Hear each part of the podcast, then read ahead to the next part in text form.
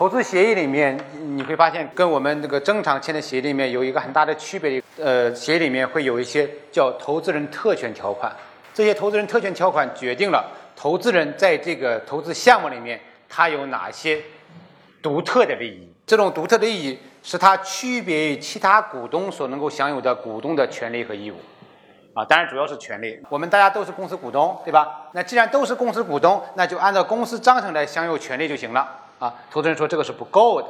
啊，我投了你的钱，我要有一些特殊的特权。